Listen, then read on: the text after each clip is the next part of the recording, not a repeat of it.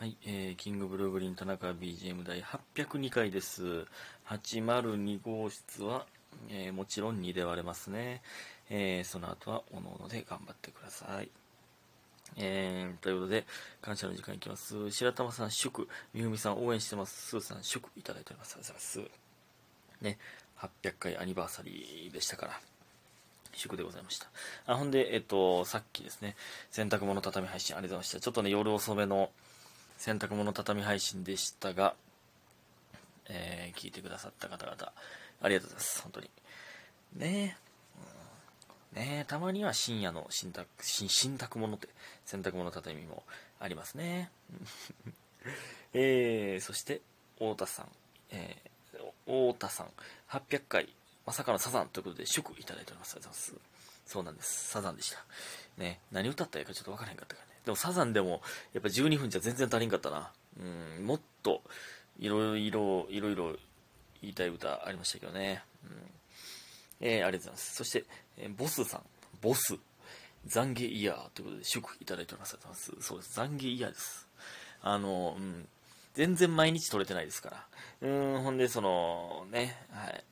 全然追いついてないので、えー懺悔イヤーです。ずっと。常に2回撮れる日は撮るぞという姿勢ですっていう感じですね。うん、懺悔イヤー。えー、そして、匿名さん、えー漢字で匿名。えー田中さん、こんにちは。どうもこんにちは。いつも楽しく拝聴しております。ありがとうございます。秘宝、ほうじ茶クラシックティーラテ、もうすぐ全店舗でなくなってしまうらしいです。ということで、えーありがとうございます。そうなんそれは秘宝やな。あれが一番人気ちゃうの？え、待って、その、一番人気って何なんだろうね、スタバで。キャラメルフラペチーノか？えー、じゃじゃフラペチーノじゃない。キャラメルマキアートか。一番人気の飲み物って、結局アイスコーヒーなんかないや、でも、ほうじ茶クラシックティーラテかなり上位やと思うけどな。まあまあ、期間限定やからみたいなんもあるか。マジで1位ちゃうあ、あの、あ、マジで1位はないか。1位はアイスコーヒーか。2位キャラメルマキアートか。ぐらいか。さすがにな。さすがにそうか。いや、知らんけど。想像でしか喋ってないけど、今。どうなんすかね。ほうじ茶クラシックティーラテ、じゃあ飲もう。今度。絶対に。ね。ありがとうございます。教えていただいて。最近スタバ行ってないな。そういえば。スタバ行きたいな。えー、そして家元さん。えー、最、さ、え左後頭部の痛み心配すぎます。えー病院行ってくださいということで元気の玉いただいております。ありがとうございます。ね。えーでもね、もういや、もうめっちゃ治りましたね。いや、まだ、その、完治はしてないですけど、だから、なん、なんともなかったってことですね。よかった。別に病院行かんでよかったわ。まあ、もうその、なんていう、マジでピリつきゼロではないですけど、ほんまにその、ピークの時ほどじゃないですね。ピークの時はほんまに髪の毛触っただけで痛かったですから、痛いというか、ビリビリしましたから。いや、全然大丈夫でございました。よかった。ありがとうございます。やっぱなんか、うん。寝不足とかなんか変な姿勢で寝たとか、そんなんすよね、多分ね。ね。わからんけど。えー、ありがとうございます。そして、えー、スーさん。田中君こんばんは。どうもこんばんは。えーめちゃくちゃ楽しみにしていた日が終わってしまい、喪失感がすごくて、あえー喪失感がすごく大きくて、毎日ぼーっとしてる日々です。今までこんなことなかったのに、えー今日は切り替えるきっかけにと、えー部屋の掃除をしました。えなんか気持ちがすっきりしました。え漫才図いけなかったけど、写真見てこれが田中君かなと予想してたら当たってました。えー、人参の絵文字、ラッキーということで、あ、ラッキーということで、いつもありがとういただいております。ね、え、漫才図確かにプレゼントね、どれかなって、まあ確かにめっちゃ俺っぽいか。キサさんにもめっちゃ俺っぽいって言われたもんな。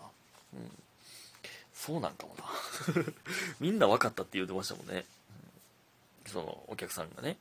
うん。えー、ほんで、喪失感、めっちゃ楽しみにしてた日が終わって喪失感がすごい。いや、でもまあそれちょっとわかるな。そういう時ありますよね。あ、なんか終わっちゃったっていう。うん。なんか、まあ、その、例えば漫画とか、まあ、それこそ、まあ、アニメとか、その、五等分のアニメじゃないですけど、その、全部見終わった時に、わ、もう終わってもうたって、まあ、思うよね。まあ、それのなんか、まあ、何があったのかわかんないですけど、でも、まあ、その喪失感すごいのはわかりますけど、でもそんだけ楽しみにする日があったっていうのが素敵すぎませんか、まず。まずね。そんな、その日を楽しみにするってなかなかないですよ。それを体験できたんですからね。まあ、終わったというか、まあ、永遠に記憶に残ったんですから、まあ、まあね、めっちゃわかるけどね。まあでも、その、えー、それを味わえる人は、多分また、うん、すっごい楽しみな日ができますよ。そういう、そんだけ楽しめる、日々を楽しめる人はね。なんでね、まあまあ、だんだん切り替わるとは思いますけど、確かに部屋の掃除とか、なんかええんかもな。なんか、そういう時になんかもう集中というか、なんか止まらんくなったりするもんね。うん、いや、いいんじゃないでしょうか。どんどんね、切り替えていきましょう。うん、まあ僕が言えることじゃないですけど、なんか、いや、僕もなんかなかなか切り替わらんなっていうタイプですけどね。いや、でもそんなことないか。まあなんかムカついてたりしてもなんか寝たら治るタイプやからな。まあまあまあ。ね。うん。切り替えましょう。えー、僕のラジオトークが切り替えの手助けになったらなと思いますけれども。ねありがとうございます。えー、そして今日かけるグランプリでございました。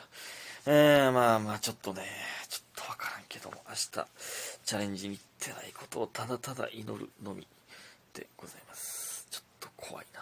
今までで一番怖いけど。まあまあまあまあ、次、次のグランプリで大暴れしますんで。えー、お待ちください、皆さん。ね。ありがとうございました。えー、ほんでね、ちょっとね、もう前回もね、言いましたけど、前回というか昨日もね、結婚式行きましたけど、なんかちょ最近なんか素敵なこと立て続けに素敵で、なんかしんどいわ、ちょっともう、心が苦しい、その、ね、竹谷さんに連れてっていただいて、五等分の花嫁の映画見て、で、それでしばらくして結婚式行って、もうちょっと心が苦しいわ。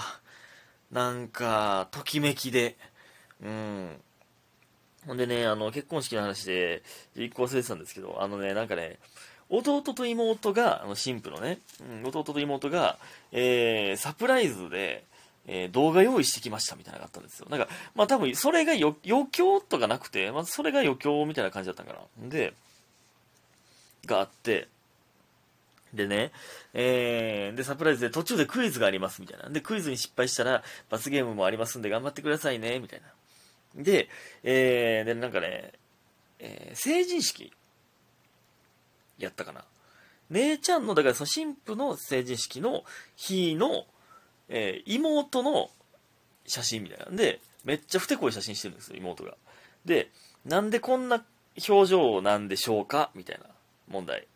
で、えー、そう新郎の、えー、方に、新婦の方やったら覚えてる可能性ありますけど、新郎の方に、えー、なんでしょうみたいなクイズ、えー、弟と妹がマイク持ってて、妹がこうマイクフォローして、えー、聞いたんですよ。で、そしたらまあ、えー、なんや、わからへんなみたいな。えー、わからんけど、えー、なんか、お姉ちゃんと喧嘩して、えー、そのまま来ちゃったからとかかな？みたいな。って言ったら、正解です。っ て正解してもうたんですよね。罰ゲームで苦いお茶用意してたのに。ほんで、その答えが、お姉ちゃんと喧嘩したからは正解してまうて。そんな。罰ゲームする予定やったらしいのに、正解してまうって、その答えは。だから、ま、まあ、あの、罰ゲーム用意してたんで正解ですけど、飲んでくださいとか言って、苦いお茶飲んでましたけどね。なんかそれもなんか可愛かったな。二人とも、弟妹。うーん、なんか良かったな。すごい素敵やったな。姉ちゃんのためにサプライズみたいな。で、あとね、それと関係ないんですけど、あと、いや、関係あるんですけど、結婚式の話ですから。お色直しの後に、なんかね、階段の上から降りてくるみたいな、二人で。新郎新婦で。で、その時に、えっとね、なんか、何の曲で登場するでしょうみたいな。で、僕はギリギリに行ったんで、そのクイズが行われてたことも知らなかったんですよ。なんかで、最初にペンライト配られたんですけど、それが、えー、クイズの4曲あって、選ぶみたいな。えー、で、えー、この曲だと思うペンライトを取るみたいな感じだったらしいんですけど、僕は知らんと、えー、なんか、パッと渡されたんで、そのクイズすら知らなかったんですけど、それで関ジャニ∞の曲やったんですよ、その新婦が好きな。それがね、なんか僕的にはめっちゃ良くて、なんか、階段の踊り場みたいなところでめっちゃ踊るんですよ。えーあのせえーみんなに向かって。なんかそれがなんか、めっちゃ良かったんですよ。で、なんか結婚式に行ったことある人は分かると思うんですけど、最後にね、当日の、えー映像が流れるんですよ。当日、ほんまさっきのことやんみたいな映像がもうすぐ、えー、なんていうの、つけ、ななんていうか、貼り合わせてというか、えームービーが最後に、えーありがとうございましたかみたいな感じでムービーが流れて、その時にそのダンスが流れたんがなんかめっちゃ良かったな新郎新婦で頑張って覚えて楽しそうにダンスしてるんがなんか僕的にはめっちゃ良かったんですよね。えあかんかやばいぞ時間。でねえっとお便り1個行きたかったんですよ。えーっと DJ 特命さん。田中さん犬派猫派？分かりませんが猫っぽいですかね？ということで、ね、ありがとうございます。えこれね僕はねほんまにもうめっちゃギリギリ猫派ですね。正解です。今ねあのいとこの家の犬とか見たらめっちゃ可愛いなと思うんですけどいやもうなんとなくですけどめっちゃ可愛いですよ両方。でこれねもういつも言ってるんですけど犬派猫派で、えーまあ、僕は猫派かなって言った時にあ、そうなんや。